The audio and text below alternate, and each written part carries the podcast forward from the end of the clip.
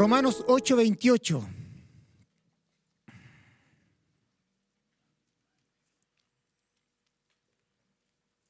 Cada vez que lo leemos, el Espíritu Santo trae a memoria las riquezas y la profundidad que tiene esta palabra.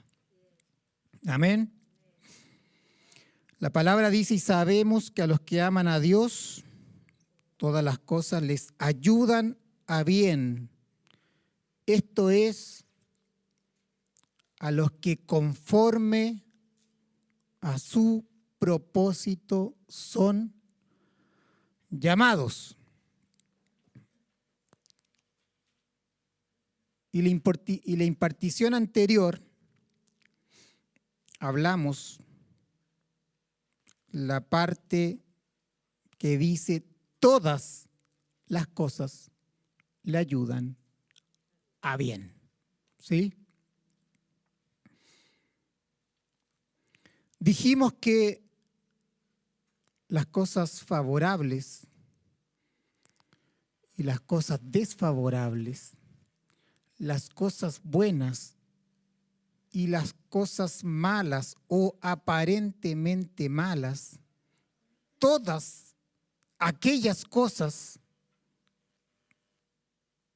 a los que aman a Dios le ayudan a bien.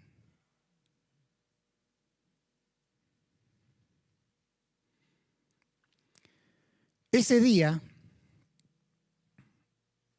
llegamos a casa con Karen y Karen me hizo un comentario y me dijo, me da susto.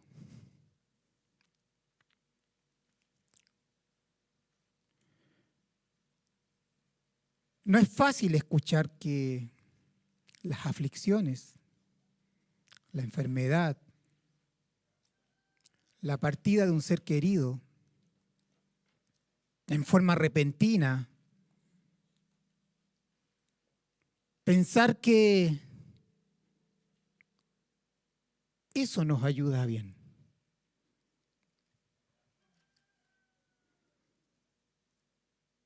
Lo que ella me quiso decir es, no quiero sufrir. no me gustaría sufrir. Me da temor, me da miedo, me da tristeza. Saber que Dios se vale de todo para formar y procesar nuestra alma para que su Hijo se forme en nosotros. Y usted lo puede escuchar. Pero como dicen algunos, otra cosa es con guitarra.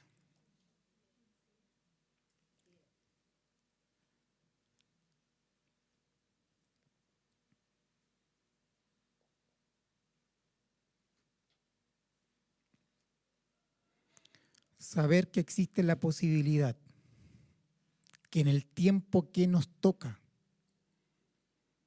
o hay alguno entre nosotros que están sufriendo enfermedades,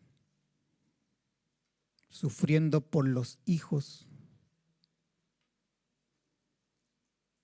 saber que toda esa adversidad va a procesar nuestra alma. Y hoy quiero enfocarme en estas cosas, en las cosas malas, en el sufrimiento, en la aflicción y en el dolor. Y tratar de darles una perspectiva bíblica del sufrimiento. Dijimos que los hijos de Dios deben y pueden estar en paz con las obras de la providencia de Dios. Y estas obras de la providencia pueden ser adversidades, sufrimiento, escasez, con el único fin de nuestro bienestar espiritual. Amados, en el fondo nadie quiere sufrir. Nadie quiere pasarlo mal. Nadie quiere ser el recipiente de cosas malas. Es más, nadie quiere sufrir por otro, ni enfermarse por otro. Si pudiéramos, si tuviéramos el control de evitar el sufrimiento, lo haríamos. ¿No es así como actuamos los padres con los hijos? Tratamos de evitarles el sufrimiento. Si nosotros pudiéramos y fuéramos soberanos, evitaríamos sufrir.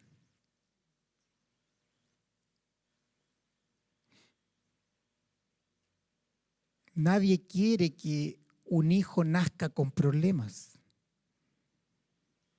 Nadie desea perder a su esposo, esposa o hijo antes de tiempo.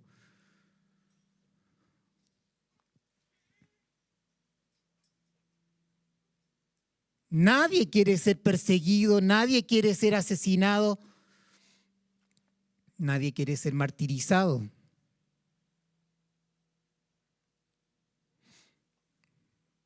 ¿Hay alguien hoy que quiera sufrir?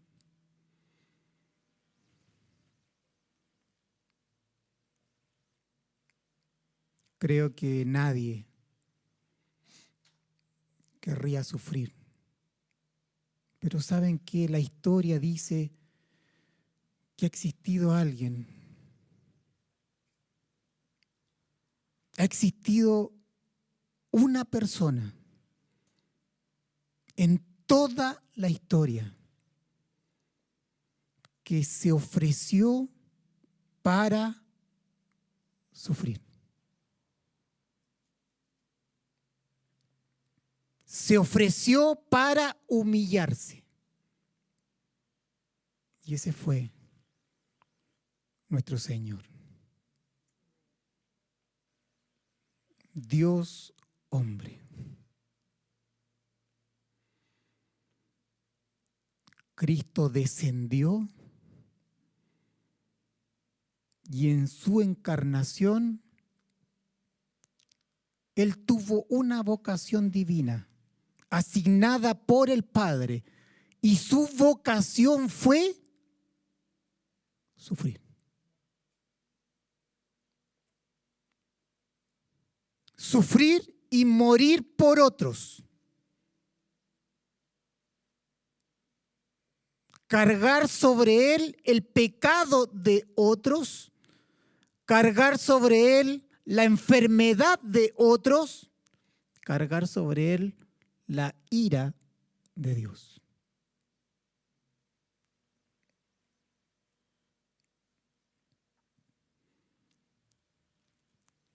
Nuestro Señor vino a sufrir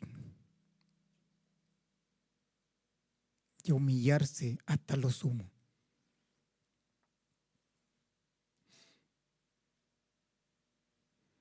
alguien hizo esta pregunta y dijo, ¿por qué le pasan cosas malas a la gente buena? ¿Usted lo ha hecho?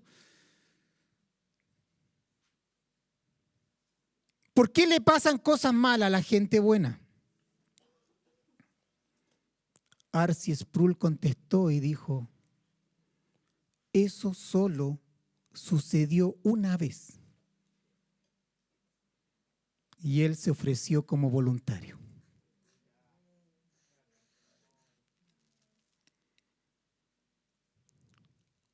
¿Por qué le pasan cosas malas a la gente buena? La palabra dice, no hay ni uno, no hay ni un justo. No hay ninguno que haga lo bueno.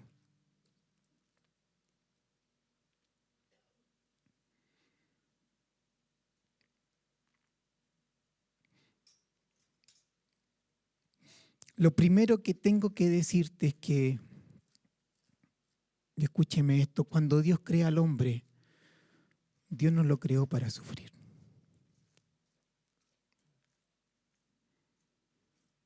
El sufrimiento viene a causa del pecado. Cuando Dios crea al hombre, Génesis 1 y 2, el hombre es el ser más glorioso que hay sobre la tierra.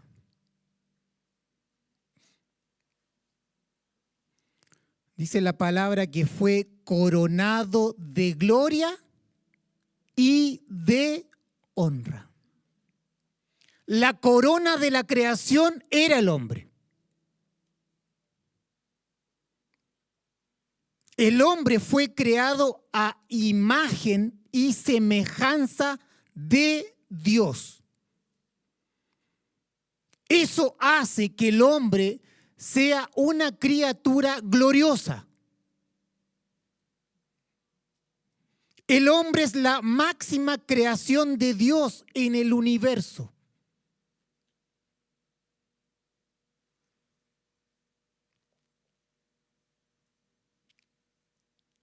En un mundo sin pecado, el hombre sin pecado y la creación sin pecado, sin las consecuencias del pecado. Si no hay pecado, no hay muerte, no hay sufrimiento. Si no hay pecado, no hay necesidad.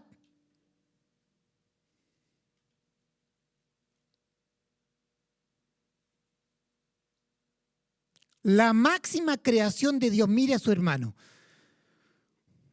El hombre en su estado original era glorioso.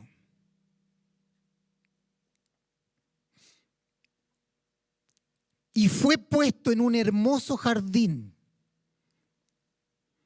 con una vegetación sin igual,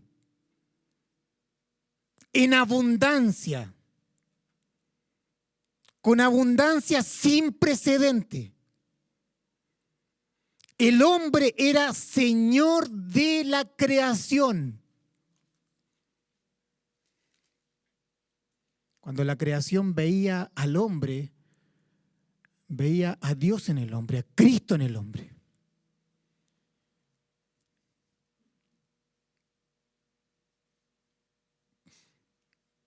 El hombre era señor de la tierra el clima no era contrario al hombre. La tierra no era contraria al hombre. Los animales no eran contrarios al hombre.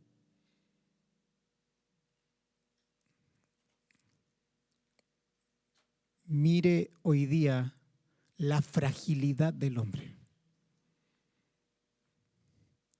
Cómo un más mínimo insecto o una araña lo puede llevar a la muerte. Bueno, en el principio el hombre era señor de todo. Dios puso al hombre para gobernar. Dios puso al hombre como representación de él mismo. Y el hombre solo debía ser gobernado por Dios.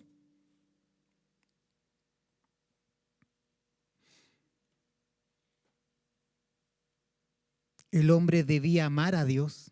Mira qué simple. El hombre debía amarse. Adán y Eva debían amarse y tener hijos. El fruto. Y a partir del fruto viene la multiplicación. Eso era. el hombre debía amarse. Fructificad, multiplicaos. ¿Cómo se fructifica? ¿Cómo el hombre se fructifica? Amándose.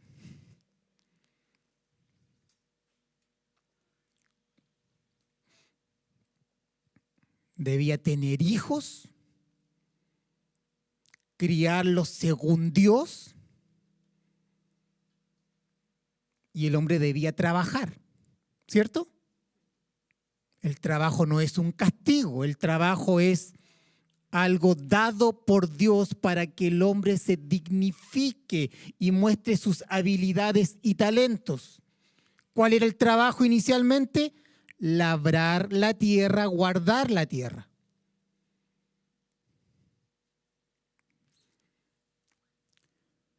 No había que congregarse, no había que ir a reunión, no el hombre disfrutaba de una comunión con el Padre permanentemente.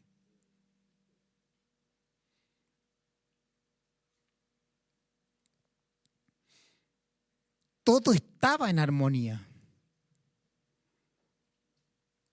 Hermano, Dios todo lo llenaba en el hombre. Y el hombre se deleitaba en Dios. El hombre estaba en paz con Dios y Dios estaba en paz con el hombre.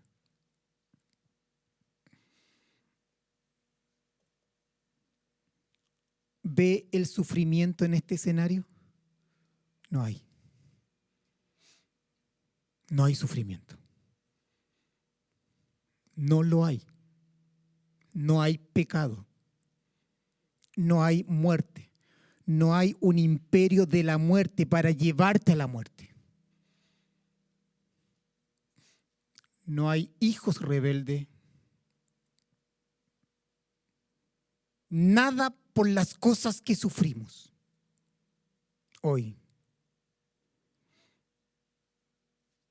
Dios no crea al hombre para sufrir, Dios no crea al hombre para ser esclavo. El hombre no fue hecho para vivir en pobreza. Pero el pecado trajo todo lo que usted ve hoy.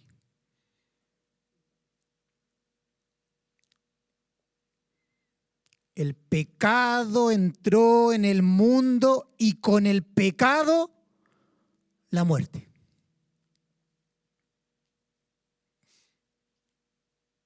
Y esto es terrible. La decisión de Adán de ir en contra de la palabra de Dios tuvo consecuencias cósmicas. El pecado es terrible. Ir en contra de Dios, ir en contra del soberano, ir en contra del creador, tiene consecuencias.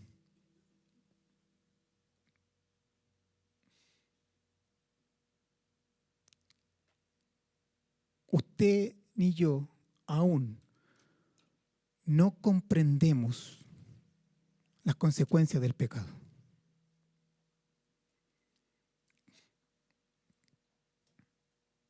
Y a partir de ese momento, el mundo, la tierra, el hombre, gime y sufre.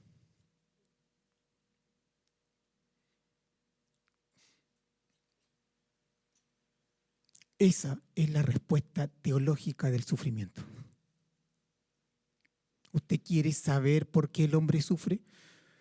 ¿Por qué el hombre muere? ¿Por qué el hombre sufre males?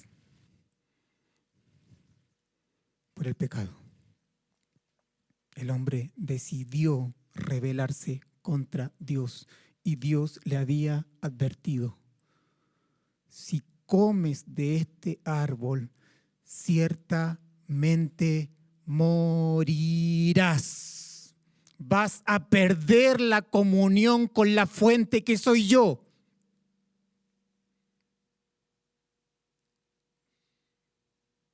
¿Sabe lo más trágico de todo? Había miles y miles de árboles. Probabilísticamente era muy difícil que el hombre comiera del árbol que no tenía que comer.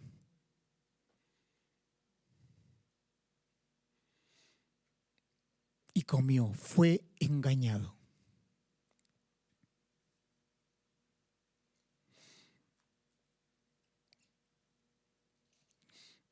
Ahora, usted ve en la historia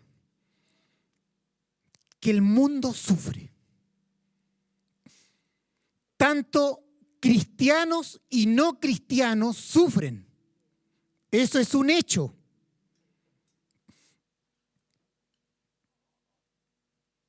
Grandes hombres de Dios han sufrido.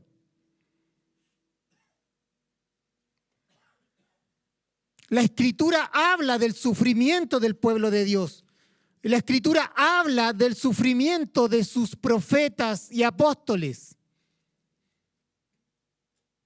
Y aún así muchos cristianos se sorprenden cuando el sufrimiento golpea su casa. ¿Por qué nos sorprendemos? No queremos sufrir.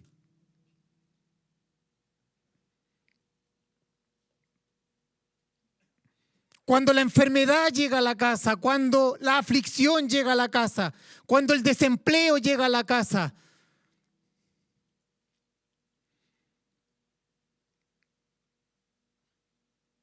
Muchos nos preguntamos por qué Dios.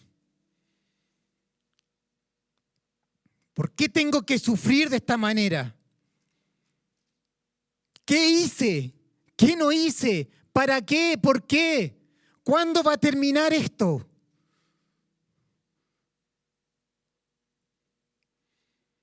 ¿Quiere que le confiese algo?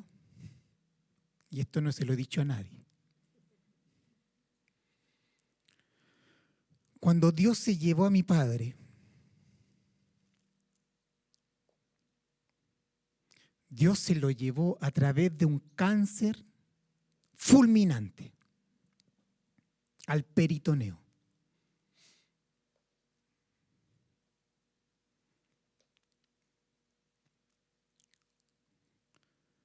No era natural en mí, me costaba decirles a mis amigos, jefes, conocidos, que mi padre tenía cáncer.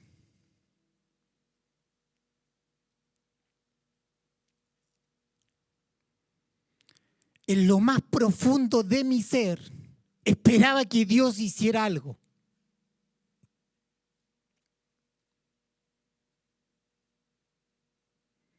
¿Para qué? para demostrar que el Dios al cual yo sirvo y serví a mi Padre era un Dios que cuidaba a sus hijos o resguardaba a sus hijos de estas enfermedades terribles que están apareciendo hoy.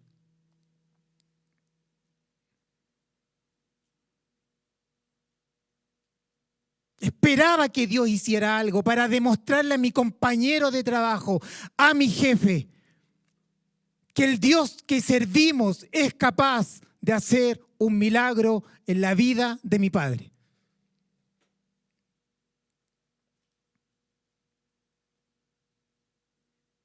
¿Cómo puede ser que mi padre, que lo dio todo por el Evangelio, que caminó cuadra por cuadra en esta ciudad predicando la palabra, que pasó miles de horas en consejería matrimonial.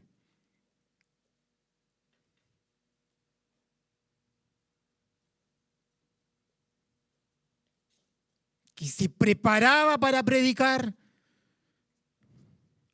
que oraba por la iglesia, que amaba a los hermanos, que era usado por Dios por, en sanidades, en liberaciones. Para mí era el hombre de Dios.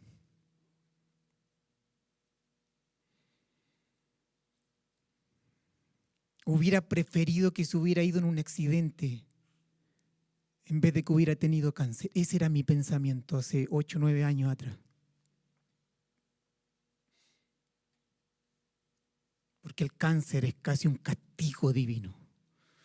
¿Cómo puede ser? ¿Cómo puede ser que un hijo de Dios sufra con esa terrible enfermedad? Y que no haya una diferencia entre el justo y el injusto.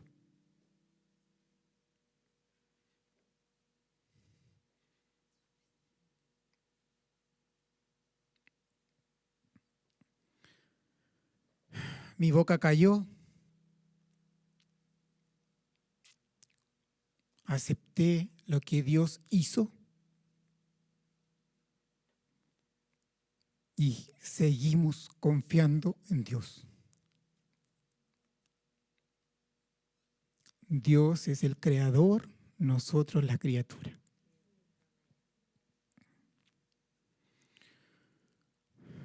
Mi alma con muchas preguntas que en estos años Dios ha respondido por su palabra.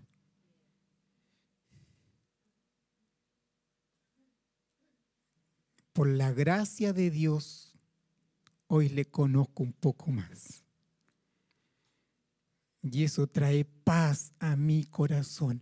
Hermanos, las preguntas del alma deben ser respondidas por la palabra.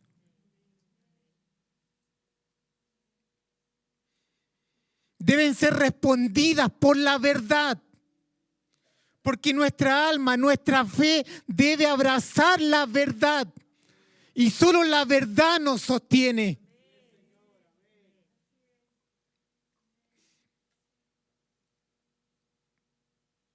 Hermanos, Dios tiene un fin y tiene medios para ese fin. Dios trabaja a través de todos los medios para prepararnos para la gloria eterna. Por sobre lo temporal, por sobre lo material.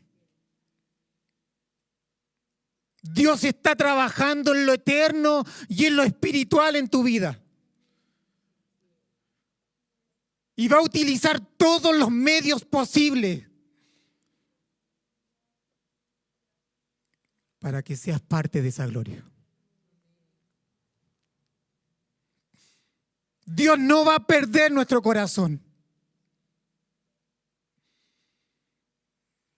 Dios nos va a llevar a lo que Él determinó.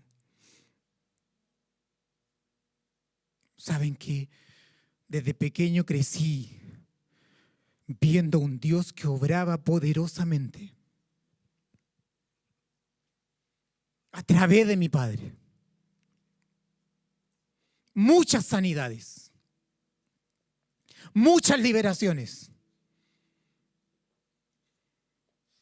Mi padre soñaba y las cosas ocurrían, hermanos, ocurrían. Al otro día, a la semana, a los diez días, ocurrían. Muchos de acá pueden ser fieles testigos de lo que estoy hablando. Predicación poderosa, fervorosa, oración ferviente apasionado por el Señor. Hermano, nada era un obstáculo para él, nada era un obstáculo para congregarse. Ni lluvia, ni trueno, ni auto, ni comida, ni nosotros, niños pequeños, nada.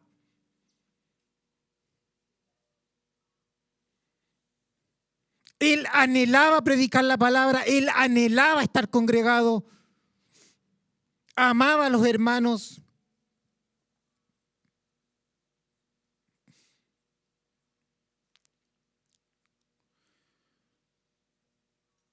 Pero ¿sabes qué? Yo me hice un concepto de Dios a través de lo que veía, no a través de la escritura, que es muy distinto.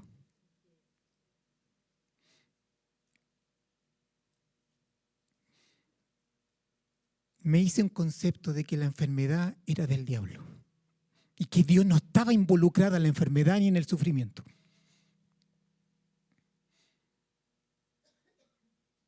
Que Dios estaba ajeno a ello. Que Dios no tiene relación con el sufrimiento, ni con la muerte en la vida del hombre. Entonces, ¿qué ocurría? Rápidamente había que orar por los que estaban enfermos, ¿o no?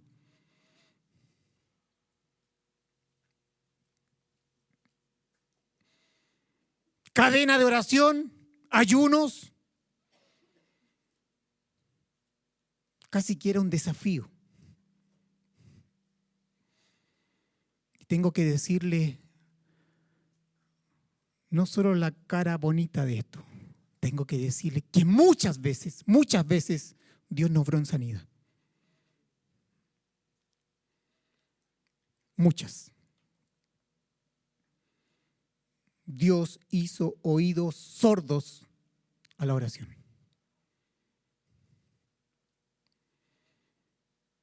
Los hermanos no sanaban y algunos morían. ¿Le impacta esto? Es la realidad. Contamos. Es como la selfie. ¿ah? Que es lo más hipócrita que hay. Mostramos solo la cara bonita de nuestra vida.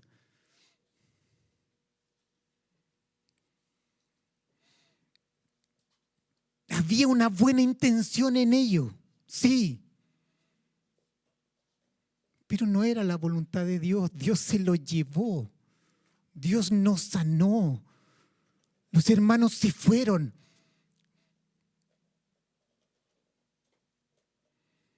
Ahora te pregunto esto.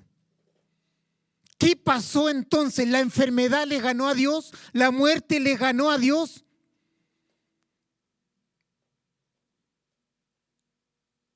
La enfermedad sobre la vida de sus hijos fue soberano en Dios.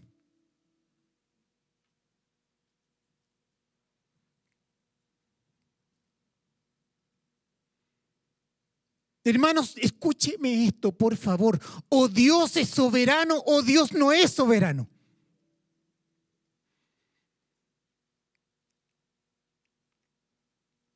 O Dios gobierna o es gobernado.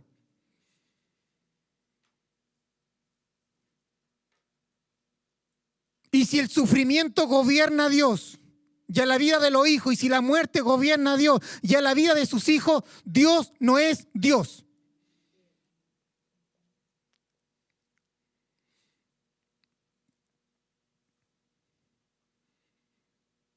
Diga conmigo, así como Dios es el Dios de la vida, Dios es el Dios de la muerte.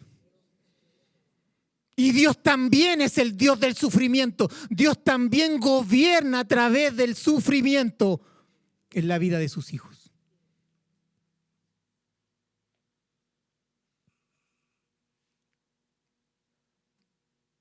O Dios gobierna o es gobernado. Y no hay más.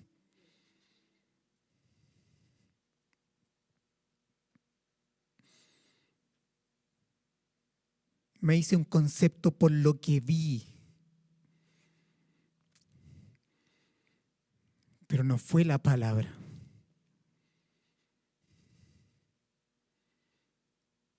Y sé que todos queremos orar por los que están enfermos. Pero mi boca no se precipita a prometer lo que Dios no ha dicho.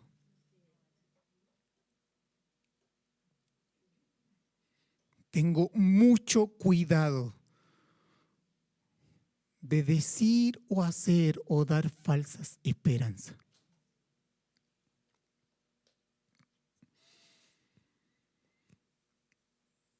Y así como yo me hice un concepto idealizado de que el sufrimiento es ajeno a Dios y que Dios no obra a través del sufrimiento, es muy probable que ustedes hayan escuchado esto. Hayan escuchado a falsos maestros que anuncian un falso evangelio prometiendo una salida y una vía de escape a los sufrimientos del hombre. Prometiendo el cielo aquí y ahora. Y levantan sus voces y dicen, ven a Cristo que Dios te va a sanar, ven a Cristo que Dios no va a permitir que sufras ni que tengas enfermedades. Ven a Cristo que Dios te va a solucionar tus problemas. Ven a Cristo que Dios te va a prosperar financieramente. Ven a Cristo que no tendrás dolores ni aflicciones. ¿Ha escuchado el llamado Evangelio de la Prosperidad? Evangelio de la Prosperidad, no el Evangelio de Cristo hijos de Satanás, falsos maestros que engañan al pueblo de Dios.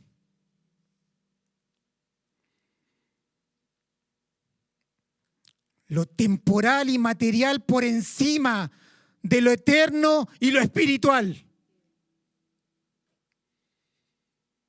Ellos no buscan conocer a Dios. Ellos no buscan conocer a Dios en la faz de Jesucristo. Buscan los beneficios de Dios. No se deleitan en Él ni en su gloria. Si buscan los regalos de un Dios imaginario, de un Dios que no es bíblico. son falsos maestros, seguidos por falsos discípulos, con un corazón egoísta que buscan mejorar sus vidas sin amar a Dios.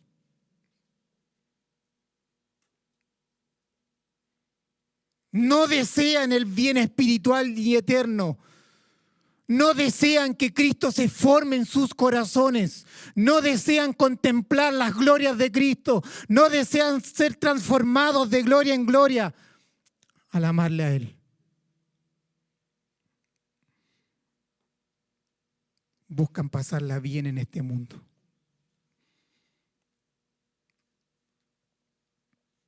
¿Cuál es el mensaje que dan estos falsos maestros? falsos predicadores. No tendrás más sufrimientos, podrás vivir bien aquí y ahora. Predican a un Dios que no tiene relación con el sufrimiento. La pregunta es de dónde sacaron este Evangelio. ¿Qué Biblia están leyendo? ¿Qué están buscando en las escrituras? Jesús dijo, las escrituras hablan de mí. Él es la perla, Él es la joya. Nada que te ofrezca el mundo pueda, puede cautivar tu vida, solo Él.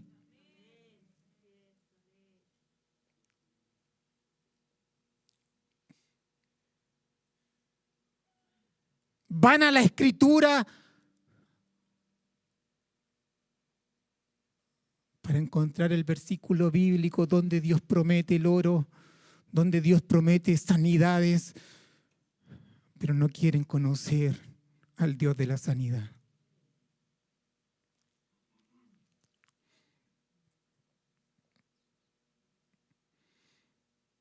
te pido en el Señor, no seas portavoz de un falso evangelio. No seas portavoz de una mentira. No prometas aquello que no es el Evangelio de Cristo.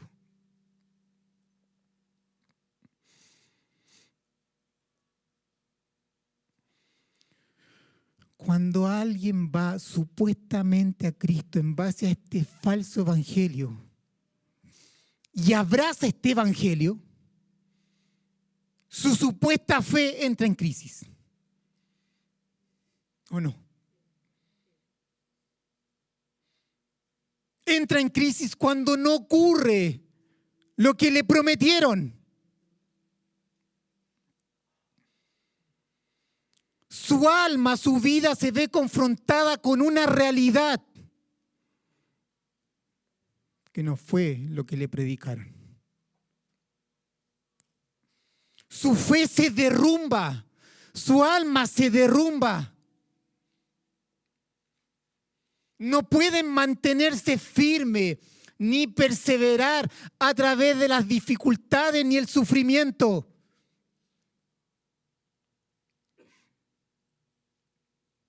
Se ven sorprendidos por el sufrimiento. ¿Saben por qué? Porque su fe está basada en una mentira. Preocúpate de que tu fe esté basada en la verdad. No en mezclas. No una supuesta verdad del mundo y una verdad de Cristo. Solo la verdad. Como dijeron los reformadores, solo escritura, solo escritura.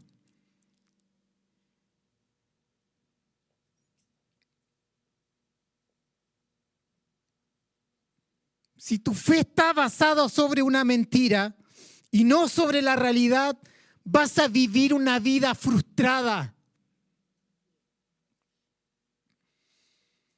Porque el evangelio que te predicaron no es real, no es sana doctrina, es falso, es mentira. No se sustenta con los hechos de la vida. Se derrumba que hay una falsa esperanza. Diga conmigo, falsos maestros, falso evangelio, falsa esperanza.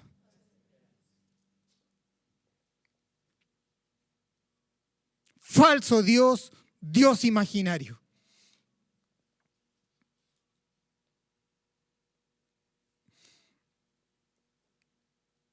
¿Qué pasa cuando tú le dices a alguien que Dios lo va a sanar?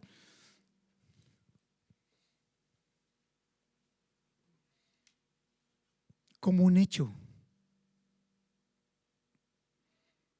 El hombre espera toda la vida que Dios lo sane. Y la enfermedad se transforma en su Dios. Todo gira en torno a la enfermedad. Y en esa espera deja de conocer a Dios, que es el Dios de la sanidad. Y sabes que fuimos llamados a conocerle a Él, porque nada merecíamos. Solo a Él. Y, Él en su soberanía, en su sabiduría y en su omnisciencia y en sus planes perfectos para ti y para mí, Él decide qué es lo mejor para ti y para mí.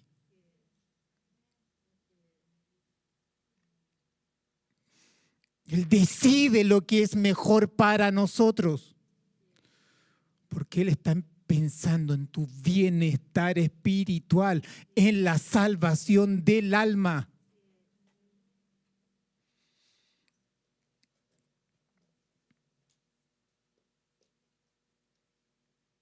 Amados míos, escúcheme esto. Nuestro Dios, el Dios de la Biblia, no nos da falsa esperanza.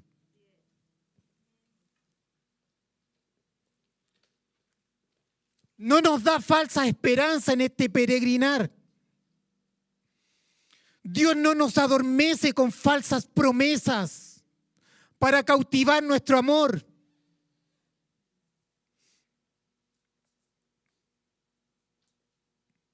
Un verdadero discípulo sabe que fue llamado y que este discipulado tiene un costo. Y el discipulado es un llamado a sufrir.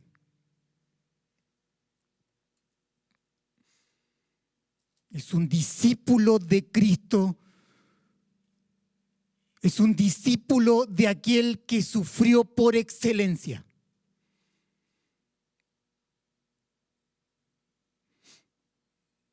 Nuestro Dios nos habla la verdad.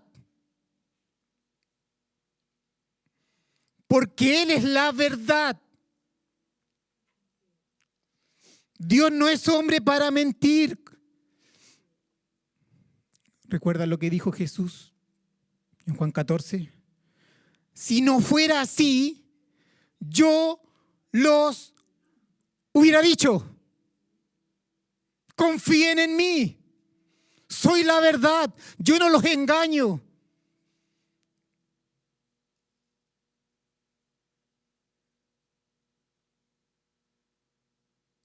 Dios es verdad y nos dejó la verdad, nos dejó su palabra. Eso es lo real, eso es lo verdadero, eso está libre de error, eso está libre de engaños.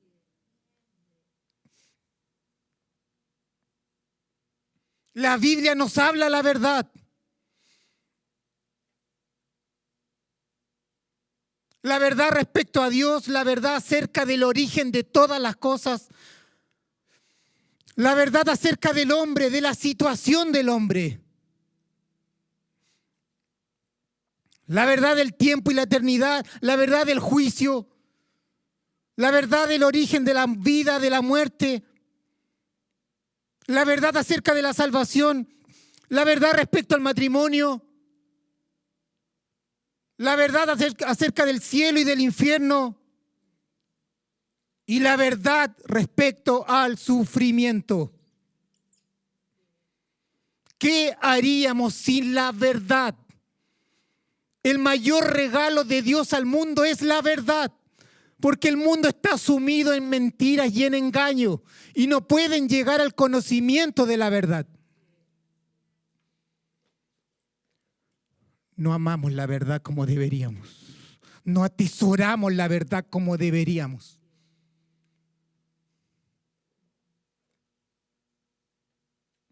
Éxodo 34, 6 dice, hablando Dios mismo, dijo que Él es grande en verdad. Juan 14, 6 Jesús dijo, yo soy la verdad. Jesús dijo en Juan 16, 7, os digo la verdad.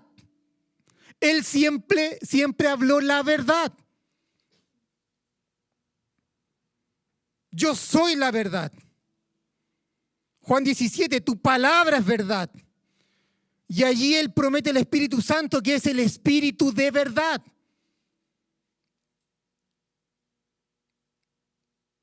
Primera de Timoteo 3:15 dice que la iglesia es columna y baluarte de la verdad.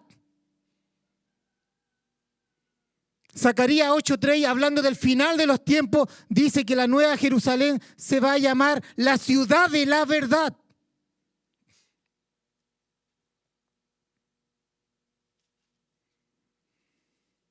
Diga conmigo, el Padre es verdadero, el Hijo es verdadero. El Espíritu Santo es verdadero. Y la iglesia es columna y baluarte de la verdad. Solo debemos hablar la verdad. El Evangelio debemos hablar la verdad. No puedes dar un mal diagnóstico de alguien que está con cáncer, que está muerto. No puedes prometer algo que la verdad no lo ha dicho.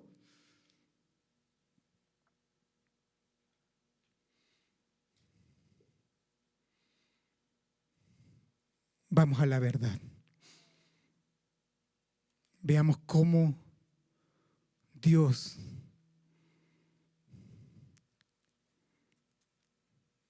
cómo Dios obra a través del sufrimiento.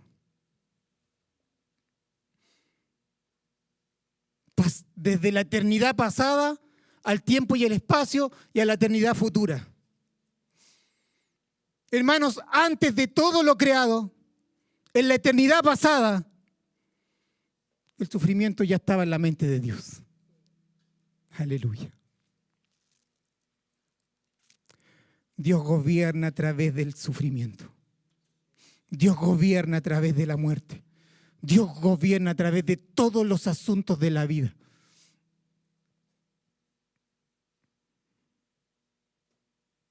En la eternidad pasada, el Padre destinó a su Hijo a morir.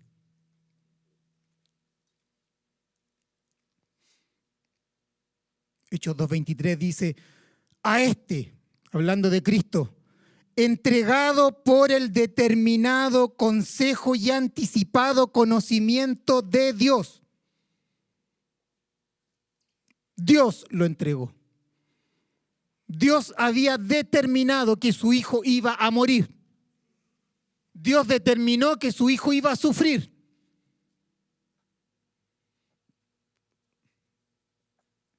Dice, prendisteis y matasteis por manos de inicuos crucificándole. Dios obra a través de causa segunda. Dios determinó. El hombre ejecutó.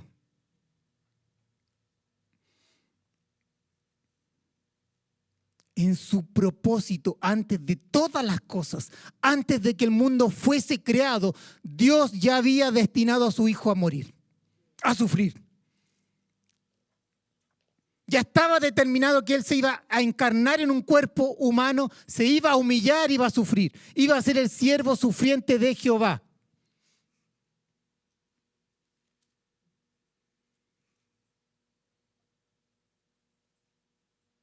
El Padre lo, destinó a morir, pero fueron los israelitas y romanos quienes ejecutaron su plan.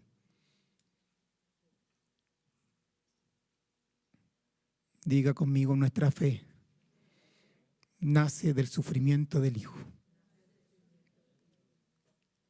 La salvación nace del sufrimiento de nuestro Señor.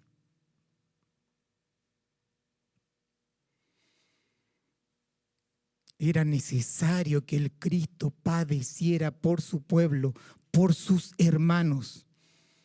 Él fue llamado varón de dolores experimentado en quebranto. Romano 8, 28 dice que todas las cosas ayudan a bien, las buenas y las malas. Y esto fue determinado en la eternidad pasada, antes de la historia, antes del tiempo, antes que Dios creara todo. Por lo tanto, el sufrimiento, tu sufrimiento, mi sufrimiento ya estaba en la mente de Dios. Porque la providencia gobierna todas las cosas según lo que Él determinó en la eternidad está escuchando?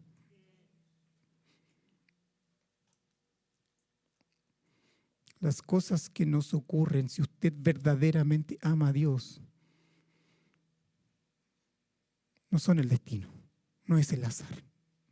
Estamos en sus manos.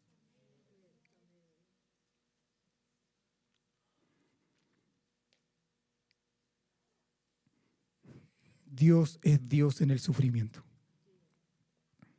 utiliza el sufrimiento para sus fines santos y justos. Aleluya.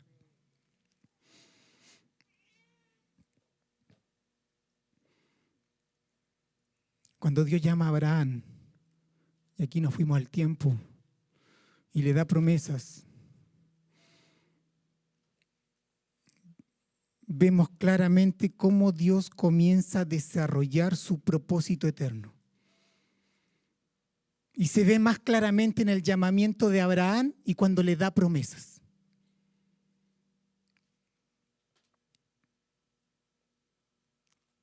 Abraham le promete tierra, una gran nación y que él iba a ser bendición sobre todas las naciones de la tierra, ¿sí? Mira lo que Dios le dice en Génesis 15, 13, le dice, entonces Jehová dijo a Abraham, ten por cierto que tu descendencia morará en tierra ajena y será esclava allí y será oprimida 400 años.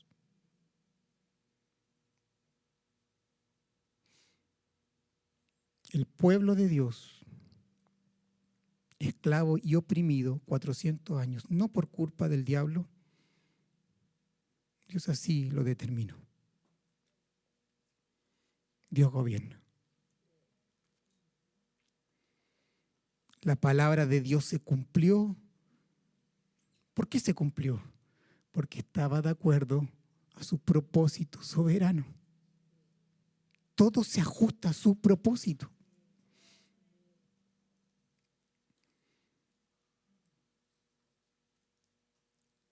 Israel fue esclavo, Usted conoce la historia, ¿cierto? Cómo llegó a ser esclavo. Fue un pueblo sufriente. Y cuando el pueblo de Israel comienza a crecer en Egipto, los egipcios vieron, los vieron como una amenaza y pusieron capataces para que oprimieran más a los israelitas, el pueblo de Dios. Éxodo 1, versículo 11 dice, fue así como los egipcios pusieron capataces para que oprimieran a los israelitas. ¿Ustedes lo están oprimiendo en el trabajo? Les impusieron trabajos forzados, tales como los de edificar para el faraón las ciudades de almacenaje Pitón y Ramsés. Pero cuanto más los oprimían, más se multiplicaban y se extendían, de modo que los egipcios llegaron a tenerles miedo. Por eso les imponían trabajos pesados y los trataban con crueldad. El pueblo de Dios. Les amargaban la vida obligándolos a hacer mezclas y ladrillos y todas las labores del campo. En todos los trabajos de esclavos que los israelitas realizaban, los egipcios los trataban con crueldad. el pueblo de Dios. Usted sabe la historia, Dios los liberta. Y el recorrido hacia la tierra prometida, en vez de durar un par de años, adivinen qué, 40 años. ¿Podría haber durado menos? Sí pero Dios lo hizo dar vueltas en el desierto por esa cantidad de años, por causa de su incredulidad. A veces damos más vueltas en la vida por causa de nuestra incredulidad, porque no le conocemos, porque nuestra fe es débil. Dios cumplió su promesa, llegan a Canaán, Dios les da victoria, tuvieron que luchar contra muchos enemigos, tuvieron que luchar, tuvieron que pelear, tuvieron que conquistar. No estaban en paz. Había muerte de por medio. Usted sabe, Josué fue el que sucedió a Moisés y conquistaron la tierra que Dios les prometió. Viene el periodo de los jueces, viene el periodo de los reyes. E Israel permanentemente asediado por enemigos. De hecho, es Dios mismo que lo entrega a sus enemigos. Tras la muerte de Salomón, Israel se divide en el reino del norte y el reino de Israel, que es el reino de Israel, y el reino del sur, que es el reino de Judá. Ambos reinos derrotados uno por los asirios y otro por los babilónicos. Hay un sufrimiento político de Israel. Es esclavos permanentemente. El pueblo de Dios esclavo permanentemente. Esclavo bajo el gobierno babilónico, esclavo bajo el gobierno de Persa. Y en el gobierno de Persa regresan, ¿cierto? Recuerdan a Zorobabel, Edras y Nehemías a reconquistar la ciudad, el templo. Esclavo bajo el imperio griego, finalmente esclavo bajo el imperio romano, el pueblo de Dios. Luego vienen 400 años de silencio. No había profeta en Israel. Es terrible cuando hay profeta en la casa. Cuando digo profeta, es aquel que es portavoz de la palabra de Dios.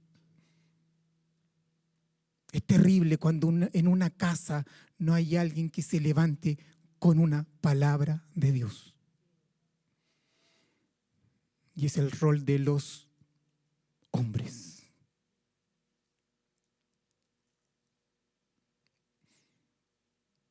Y me encanta lo que dice Gálatas 4, 4 dice, pero cuando vino el cumplimiento del tiempo,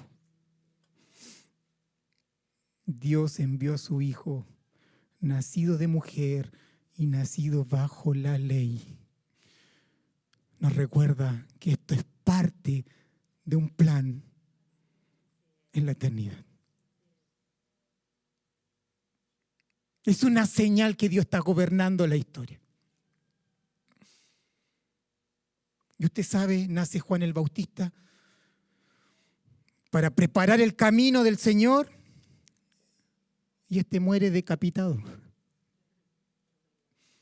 El gran profeta del Antiguo Testamento, del Antiguo Pacto. Dios es un Dios que obra a través del sufrimiento. Es una realidad. ¿Estás sufriendo? Si no estás sufriendo, o estamos ciegos, o eres el favorito de Dios.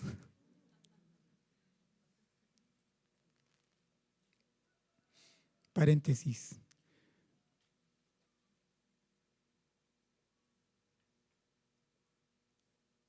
¿Qué significa tener un hijo incrédulo en nuestra casa? ¿Sabe qué significa? Sufrimiento para los padres. Eso significa. Tener a un hijo que no conozca a Dios, que no ama a Dios, es un sufrimiento que llevamos 7 por 24. Si no estás sufriendo, no entiendes la urgencia de que nuestros hijos conozcan a Dios. Todas las cosas me ayudan a bien, sí, porque me lleva a humillarme, llorar, interceder como nunca antes en la vida por mis hijos. Y eso, que no es bueno en sí mismo, me ayuda bien para orar, interceder por ellos. No solo por ellos, sino por tus hijos, tu esposo y tu esposa, si no conocen al Señor. Nace Juan el Bautista, prepara el camino al Señor y muere decapitado. Nuestro Señor, el Hijo de Dios, el siervo sufriente, muere en una cruz. Dios el Padre lo envía a morir. Nuestra fe nace desde el sufrimiento. Dios está involucrado en el sufrimiento. ¿Sabe qué dijo Jesús en su ministerio terrenal? Mateo 10, 34 al 38 dijo, no penséis que he venido para traer paz en la tierra. No he venido para traer paz, sino espada. No está hablando de la reconciliación con Dios. Está hablando del, efecto que produce el verdadero evangelio en la vida de un hombre. Dice, porque he venido para, para poner en disensión al hombre contra su padre, a la hija contra su madre y a la nuera contra su suegra. Y los enemigos del hombre serán los de su casa.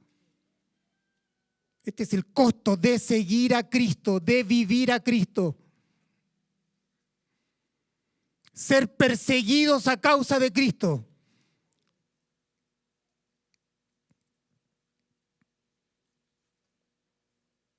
El que ama a padre o madre más que a mí no es digno de mí. El que ama a hijo o hija más que a mí no es digno de mí. Y el que no toma su cruz y sigue en pos de mí no es digno de mí. Es costoso seguir a Cristo. Te va a costar amistades. Te va a costar trabajo te va a costar ganar menos dinero en algunas oportunidades. Bienvenido al reino de Dios.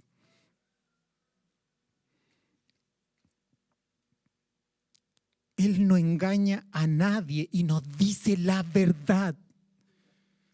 Nos dicen van a sufrir van a tener enemistad en su propia casa por causa de mi nombre. Persecución por causa del Evangelio. Van a tener problemas. En Juan 15, 18, 21, él dice, el mundo los va a odiar. Si el mundo os aborrece, sabed que a mí me ha aborrecido antes que a vosotros.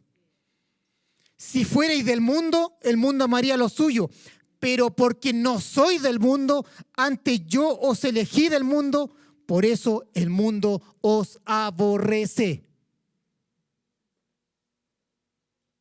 Acordaos de la palabra que yo os he dicho, el siervo no es mayor que su Señor. Si a mí me han perseguido, también a vosotros perseguirán.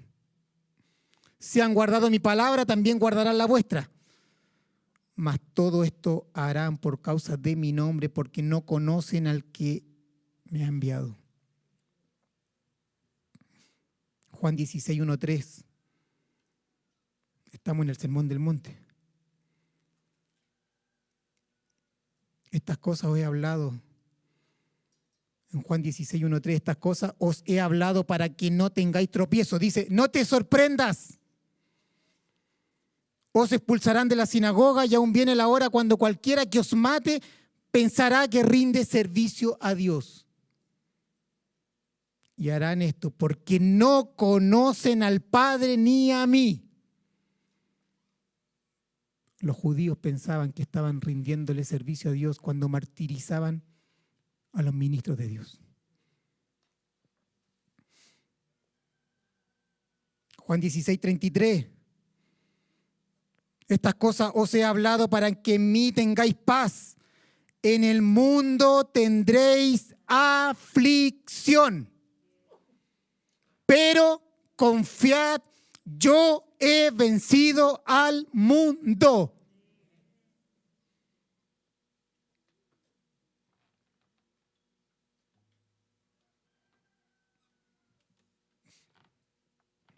Los escritores del Nuevo Testamento, los apóstoles y los asociados de, sus, los apóstoles entendieron que Dios es el Dios del sufrimiento.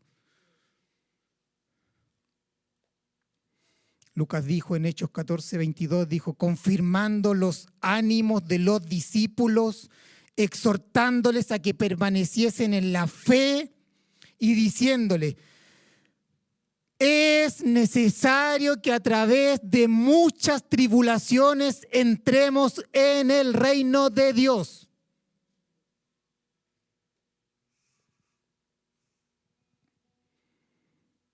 Primera de Pedro 4, 12, 13. Mira lo que dice Pedro. Amados, no os sorprendáis del fuego de prueba que os ha sobrevenido. La escritura es clara. Vamos a sufrir. Estamos sufriendo. El apóstol Pedro dice, no te tienes que sorprender. No debes sorprenderte. Y dice, como si alguna cosa extraña os aconteciese.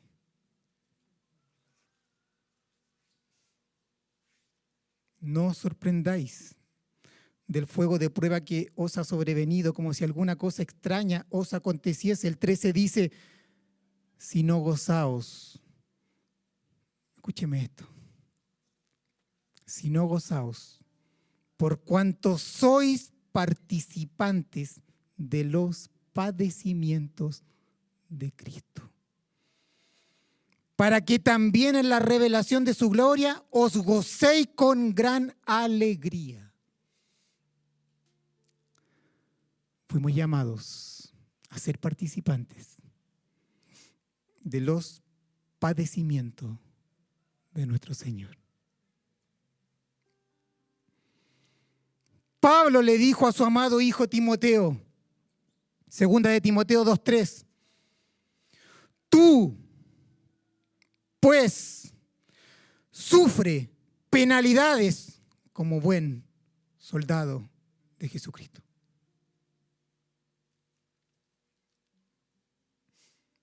Segunda de Timoteo 1.8. Le dijo a Timoteo, por tanto, no te avergüences de dar testimonio de nuestro Señor ni de mí, que estoy preso, si no participa de las aflicciones por el Evangelio, según el poder de Dios. Usted sabe todo lo que sufrió el apóstol Pablo. Sufrió tanto que llegó a decir en Gálatas 6, 17, de aquí en adelante nadie me cause molestia, porque yo traigo en mi cuerpo las marcas del Señor Jesús. Azotado.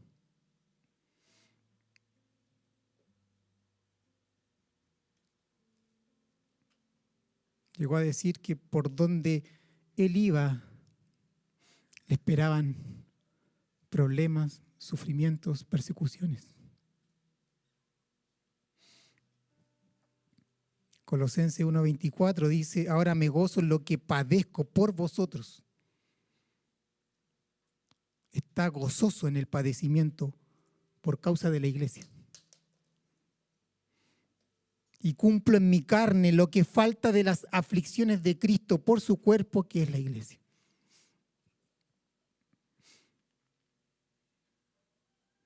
Cuando fuimos llamados a la comunión con su Hijo, que es el llamamiento interno y eficaz, fuimos unidos a Cristo.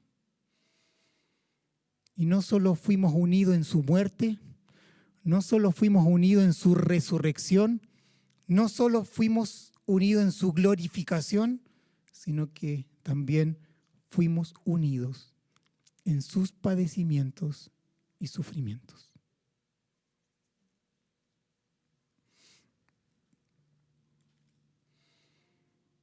Hermanos, Dios no promete el paraíso aquí y ahora. Él nos dice que vamos a transitar por un valle de sombra y de muerte. Pero en este valle de sombra y de muerte, Él estará con nosotros siempre. Él nos sostiene, Él nos consuela, Él nos da la fuerza y la fortaleza para avanzar. Salmo 23, 4 dice, aunque ande en valle de sombra de muerte, no temeré mal alguno. ¿Por qué? Porque tú estarás conmigo. tu vara y tu callado me infundirán aliento.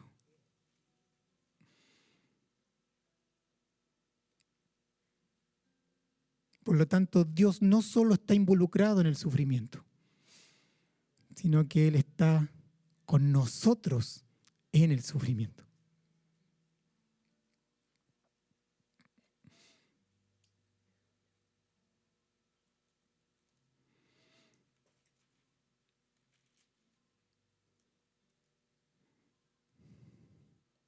Nada nos va a separar de Él. Nada que ocurra. Nada.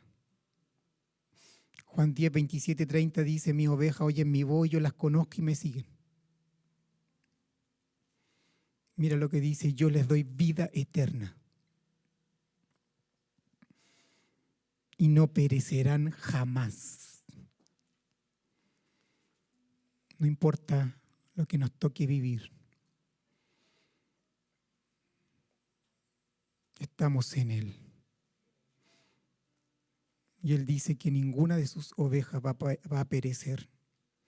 Y mira lo que dice, ni nadie las arrebatará de mi mano. Cristo a sus ovejas las tiene en su mano. Eso dice. Yo les di vida eterna nunca van a perecer y nadie las va a arrebatar de mi mano. Ninguna circunstancia de la vida va a hacer que tú te desvíes del camino y seas participante de la gloria futura. 29 dice, mi padre me las dio. El padre es el que llama. Y dice, es mayor que todos. Y nadie las puede arrebatar de la mano de mi Padre. ¿Qué quiere decir esto? Cristo nos tiene aferrado con su mano y el Padre nos tiene aferrado con su mano. El Padre y el Hijo nos tienen tomados por su mano.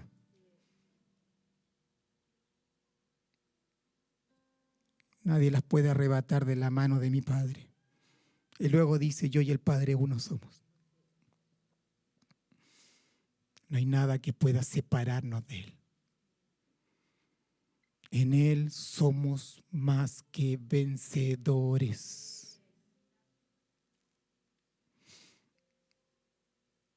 Vas a sufrir. Y deberías estar sufriendo por tus hijos, por tu esposo, por tu esposa, por tu compañero de trabajo.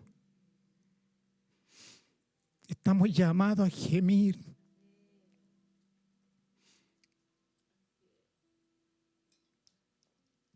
¿Sabes qué? Saber que Dios está involucrado en la muerte, en el sufrimiento y en el dolor de su pueblo trae paz.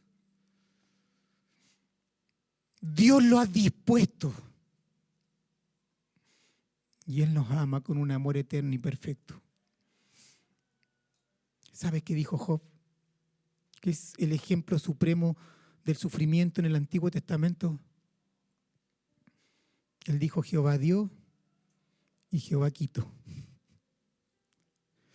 Sea el nombre de Jehová bendito.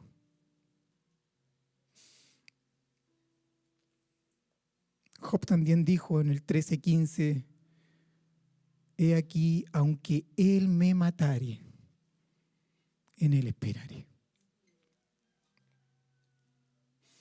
¿Sabes por qué sufrió Job? No por sus pecados, sino sufrió para la gloria de Dios. Dios dijo de Job, que él, era el más justo que había. Pero este justo sufrió más que nadie. Dios fue glorificado al demostrar que Job le amaba más que a cualquier cosa en este mundo. Dios le quitó todo, Dios le dio la venia a Satanás para que le quitara todo menos su vida. Y Dios le demostró a Satanás que Job era su siervo.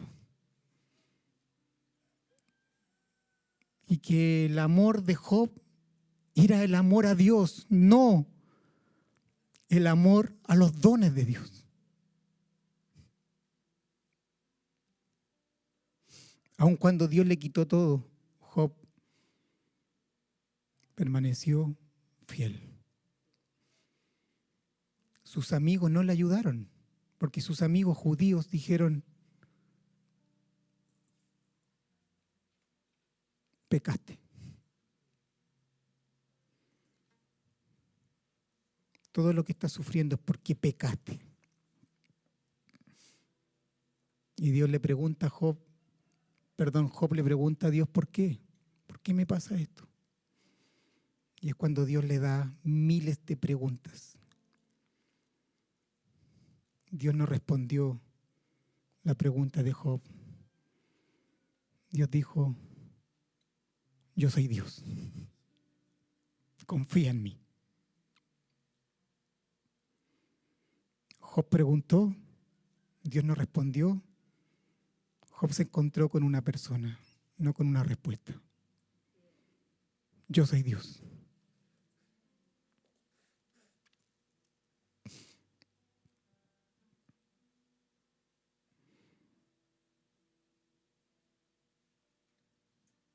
En la eternidad pasada está considerado el sufrimiento.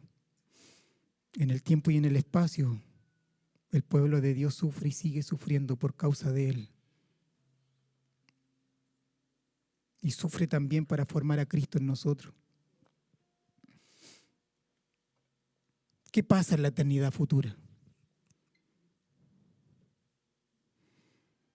¿Te has preguntado qué va a pasar en la eternidad futura? Ya no habrá más sufrimiento.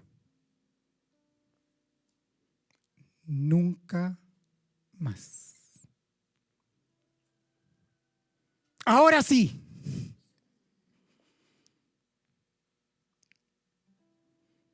Esto se ajusta al propósito soberano de salvación.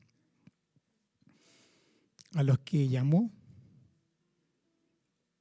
a los que predestinó, a esto también llamó. Y a esto también glorificó.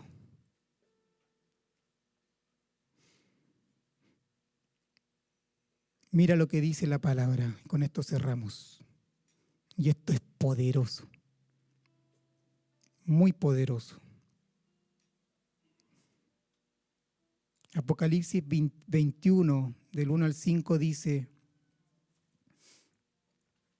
vi un cielo nuevo y una tierra nueva. Porque el primer cielo y la primera tierra pasaron y el mar ya no existía más. Y yo, Juan, vi la santa ciudad, la nueva Jerusalén, descender del cielo, de Dios, dispuesta como una esposa ataviada por su marido. Y dice, y oí una gran voz del cielo que decía, he aquí el tabernáculo de Dios con los hombres, y él morará con ellos y ellos serán su pueblo, y Dios mismo estará con ellos como su Dios. Y mira el versículo 4. Enjugará Dios toda lágrima.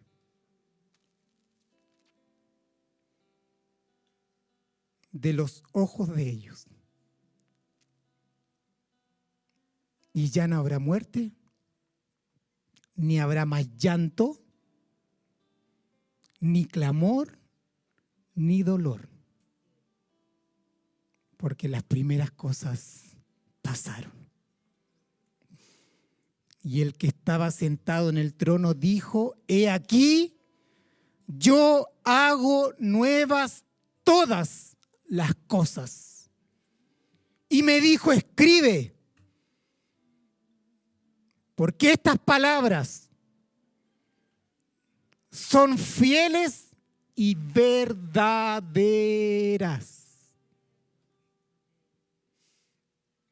¿Qué significa esto? Es una figura para indicar que ya no habrá más lágrima en el cielo. Dios seca, la retira para siempre. No es que tú entres llorando al cielo. Es una figura para decir, no vas a llorar más. Nunca más. Las lágrimas tenían su origen y fin en la tierra. Y es como cuando uno viene su hijo y rompió en llanto, ¿y qué hace el papá? Lo abraza y le seca cada una de sus lágrimas. Dios sabe cuántas lágrimas derramado. En el cielo no habrá más lágrimas, no habrá más muerte, no habrá dolor, no habrá sufrimiento. No habrá malas noticias, no habrá muerte repentina. Las lágrimas solo se derraman en este peregrinar y en este peregrinar Dios está involucrado en el sufrimiento, pero también está con nosotros consolándonos y fortaleciendo nuestra vida. En cambio, los que no le conocen sufrirán por toda la eternidad.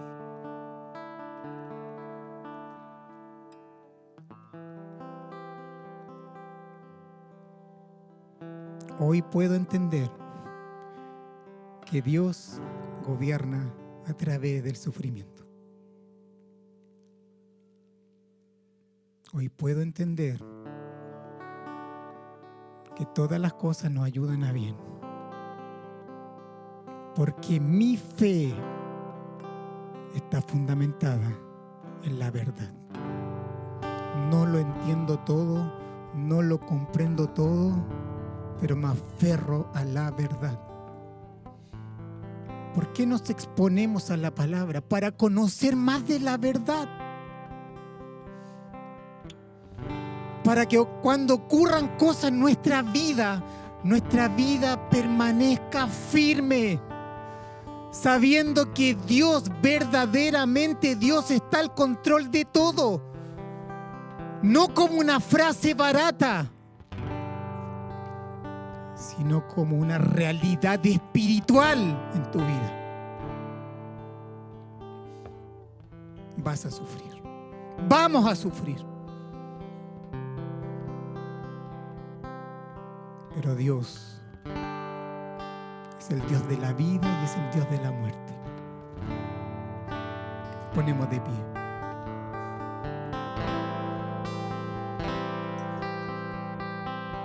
Dios puede sanar, si puede sanar.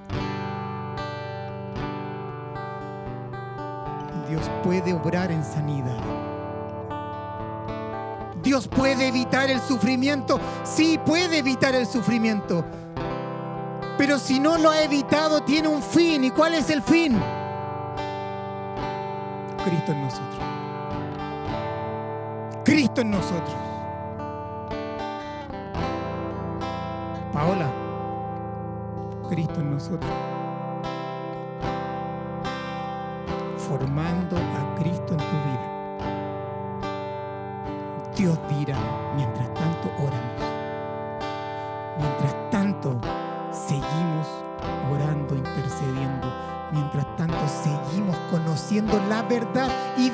la verdad.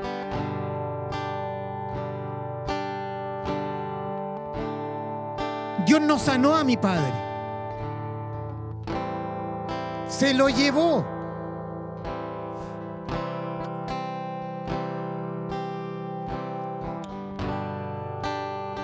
Dios obra soberanamente.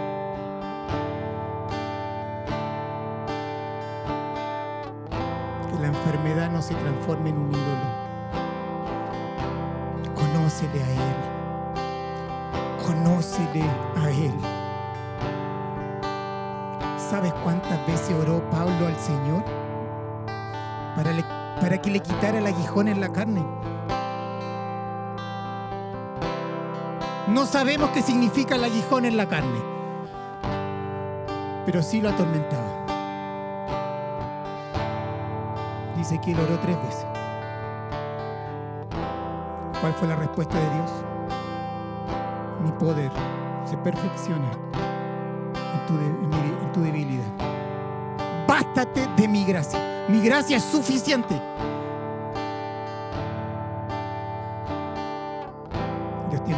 Contigo y conmigo y es formar a su hijo.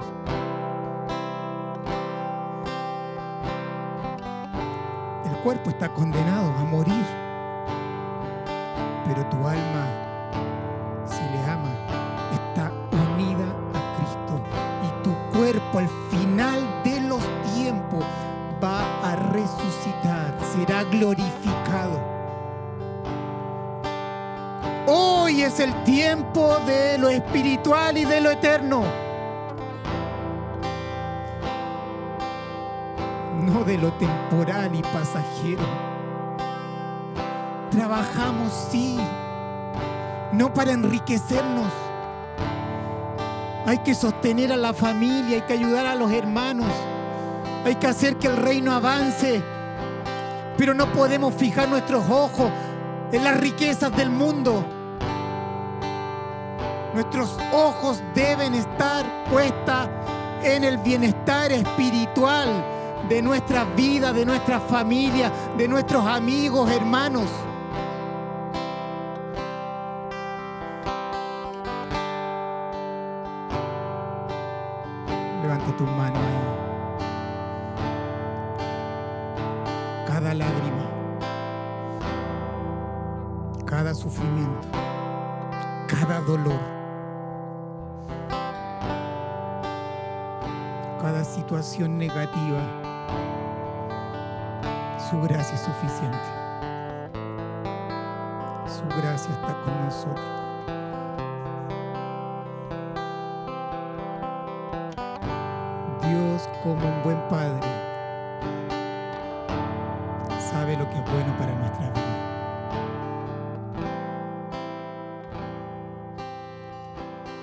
Podemos estar en paz con las obras de la providencia de Dios si no tienes un claro entendimiento del sufrimiento. Y que Dios gobierna a través del sufrimiento. Y que Dios está con nosotros en el sufrimiento. Dios gobierna.